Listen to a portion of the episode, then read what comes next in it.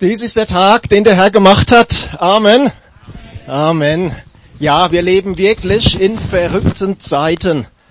Und wenn da einer dran zweifelt, der sollte einfach mal hier nach vorne kommen und mal schauen, wie das aussieht. Der Ronny hat es schon ein bisschen angedeutet, aber es ist wirklich so, es ist der Tag, den der Herr gemacht hat. Und es gibt ja das Sprichwort, geteiltes Leid ist halbes Leid. Und wir sind nicht die Ersten, wir sind nicht die Einzigen, die in verrückten Zeiten leben. Da gab es schon andere vor uns. Und eine Person, die will ich euch heute mal vorstellen, das ist ein Prophet aus dem Alten Testament, Habakkuk. Habakkuk, der Name hört sich für uns so ein bisschen lustig an. Ich glaube, da gibt's von Wilhelm Busch eine Geschichte, da ging's um einen Raben, der Habakkuk hieß. Weiß nicht, wer die kennt, ging für den Raben auch nicht so gut aus, aber es ist ein wunderschöner Name. Habakkuk kommt vom hebräischen Wort für umarmen. Und lasst uns einfach mal in sein Leben mit reinschauen. Herr, wie lange schon schreie ich zu dir um Hilfe, aber du hörst mich nicht. Überall herrscht Gewalt, rufe ich dir zu, doch von dir kommt keine Rettung. Warum muss ich so viel Unrecht mit ansehen? Und warum schaust du untätig zu, wie die Menschen einander das Leben schwer machen? Unterdrückung und Gewalt, wohin ich blicke, Zank und Streit nehmen kein Ende. Dagegen ist das Gesetz machtlos geworden. Auf ein gerechtes Urteil hofft man vergeblich. Der Gottlose treibt den Unschuldigen in die Enge und Recht wird in Unrecht verdreht. Was sehen wir hier? Was musste Habakkuk sehen? Unrecht, Streit, Gottlosigkeit. Und wir sehen auch eine deutliche Frustration. Ich schreie, du hörst nicht. Ich rufe, von dir kommt keine Rettung. Wir merken seine Hilflosigkeit, wir merken die Begrenztheit seiner eigenen Möglichkeiten. Ich weiß nicht, wie es dir in den letzten Wochen, in den letzten Monaten ergangen ist. Vielleicht war das für dich alles in allem gut und okay, vielleicht noch mit Vorteilen verbunden, Arbeiten von zu Hause, keinen Freizeitstress. Vielleicht war da aber auch viel, viel Not. Vielleicht familiäre Probleme, gerade wenn man so aufeinander sitzt. Habakkuk schreibt ja hier auch von so einer Enge. Und dann kommen manchmal Dinge nach oben, die man am liebsten verstecken würde vielleicht finanzielle Probleme bis hin zu Existenzängsten? Ich weiß es nicht. Aber hier ist ein Mann, ein inspirierter Prophet Gottes, dem Probleme und Hilflosigkeit nicht fremd sind. Und ich glaube, das Erste, was wir von Habakkuk lernen dürfen, ist, dass wir ehrlich sein können vor Gott.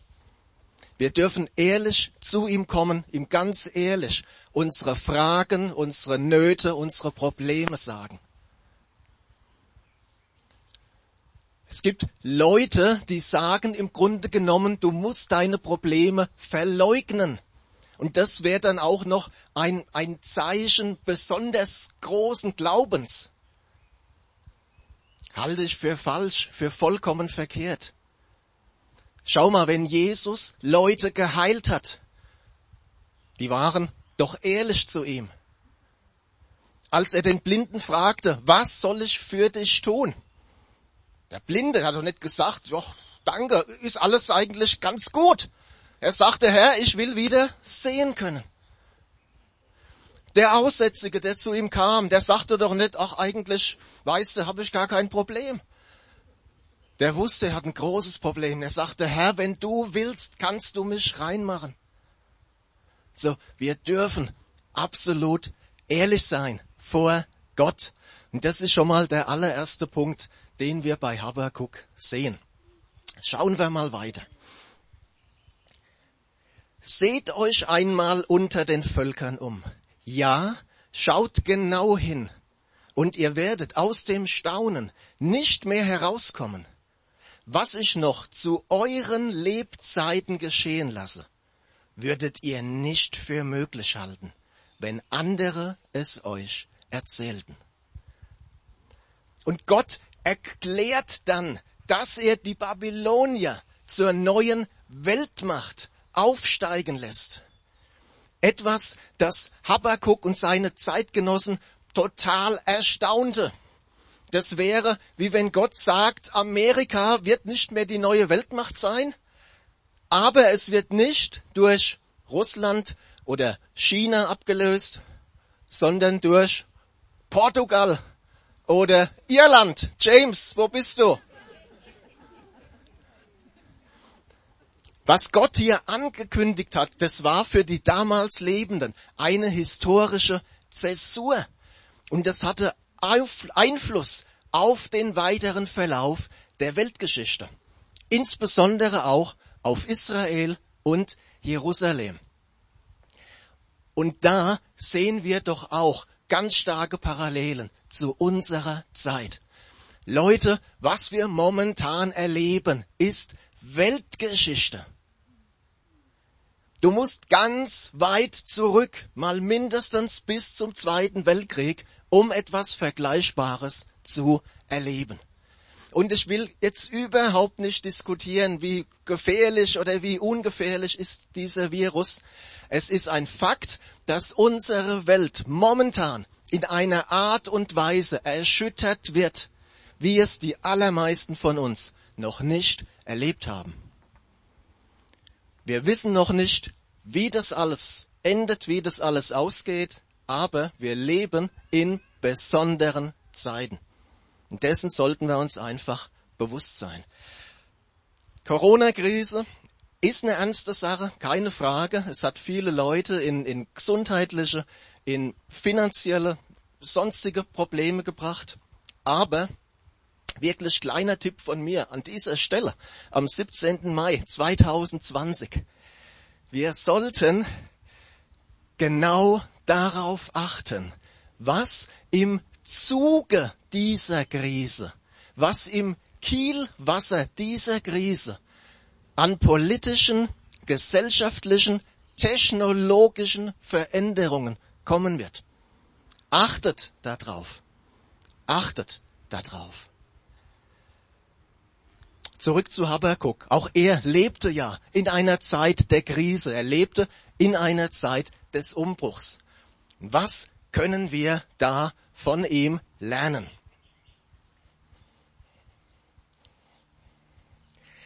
Jetzt will ich meinen Platz auf dem Turm an der Stadtmauer einnehmen. Dort halte ich wie ein Wachposten Ausschau und warte gespannt darauf, was der Herr mir auf meine Klage antworten wird. Habakuk war ehrlich gewesen gegenüber Gott. Und dann macht Habakuk etwas, und das ist sehr wichtig. Er macht einen Schritt weiter. Er sagt, Herr, ich habe dir alles übergeben, aber jetzt lasse ich es auch in deine Hand und schaue, was du antworten wirst, was du machen wirst. Und dieser eine Schritt weiter, der ist so wichtig, denn viele kommen aus dem Ehrlichsein nicht heraus. Weißt du, und das ist dann, ja, Herr, du weißt, wie schlecht alles ist und was der gemacht hat und was vor 35 Jahren damals passiert ist. Und man dreht sich wie so ein Kreisel immer um das Negative. Und deswegen ist dieser eine Schritt weiter so wichtig. Ehrlich sein vor Gott, es dann aber auch in seiner Hand lassen und den Fokus wirklich abwenden von den Problemen hin auf Gott. In dem Vers steckt aber noch mehr. Da ist dieser Platz auf dem Turm. Und Ich weiß nicht, ob das wirklich wortwörtlich so war, dass der Habakkuk zur Wache hin ist und hat gesagt, hey, äh, Hauptmann, mach mal Platz, ich muss mal auf den Turm hoch und hat dann da geschaut, oder ob das eher symbolisch gemeint ist, weiß ich nicht. Aber eins weiß ich, auch wir brauchen so einen Platz auf dem Turm. Eine Begegnungsstätte mit Gott für jeden Tag. Einen Platz auf dem Turm, wo wir Gott begegnen können, wo wir seine Stimme hören können, wo wir ihn anbeten können, wo wir einfach in seiner Gegenwart sein können. Und wenn du diesen Turm noch nicht hast, fang an, ihn zu bauen. Nimm dir nicht zu viel vor, das geht oft dann schief, fang langsam an, zehn Minuten am Tag. Sag, Herr, okay, ich möchte zehn Minuten am Tag dir begegnen. Und fang damit an. Wir brauchen diesen Turm. Es ist wunderbar, dass wir uns als Gemeinde wieder versammeln können. Wir haben als Israelkreis, wir haben einige Videokonferenzen gemacht, weil es einfach wichtig ist, dieser Austausch, das gemeinsame Gebet. Und das ist eine wunderbare, wichtige Sache. Aber es ersetzt nicht unsere persönliche Beziehung zu Gott, unsere persönliche Zeit zu Gott. Deswegen lasst auch uns auf diesen Turm gehen, Tag für Tag. Habakkuk hat auf diesem Turm gewaltige Offenbarungen bekommen von Gott. Ein Vers, Habakkuk 2,4, der ist sehr bekannt, der wird im Neuen Testament öfters sogar zitiert. Da heißt es, der Gerechte wird aus Glauben leben. Und das war zur Zeit des mosaischen Bundes, verstehst du? Da hieß es normal, wer das Gesetz hält, wer die und die Dinge tut, der wird leben. Und Gott offenbart Habakkuk hier etwas, das weit darüber hinausreicht. Wo hat er diese Offenbarung bekommen? Auf dem Turm. In der Zeit der Begegnung mit seinem Gott. Und Habakkuks Antwort, wir können das in Habakkuk 3 nachlesen, ist ein Gebet. Ein prophetisches Gebet, wo Habakkuk prophetisch redet von der Wiederkunft Jesu. Habakkuk 3,5, nur mal am Rande, ist auch von Pest und von Seuchen die Rede im Zusammenhang mit dieser Wiederkunft. Aber das ist jetzt heute nicht der Punkt, sondern ich will auf was anderes rein, raus und lasst uns da noch mal kurz reinschauen in dieses Gebet von ihm. Oh, dass ich Ruhe finden möchte am Tag der Drangsal, wenn der gegen das Volk heranzieht, der es angreifen will. Denn der Feigenbaum wird nicht ausschlagen und der Weinstock keinen Ertrag geben. Die Frucht des Ölbaums wird trügen und die Felder werden keine Nahrung liefern. Die Schafe werden aus den Hürden getilgt und kein Rind wird mehr in den Ställen sein. Üble Situation, oder? Üble Situation. Aber dann kommt das Entscheidende. Ich aber will mich freuen in dem Herrn und frohlocken über den Gott meines Heils. Gott der Herr ist meine Kraft. Er macht meine Füße denen der Hirsche gleich und stellt mich auf meine Höhen. Die zwei entscheidenden Worte hier sind ich aber. Ich aber. Übrigens auch der Titel der Predigt. Daher kommt es. Ich aber. Die Situation um mich herum mag so schlimm sein, wie sie will. Ist so, ist eine Tatsache, brauche ich nicht zu verleugnen. Ich aber, ich habe eine andere Perspektive, denn ich habe Gott an meiner Seite.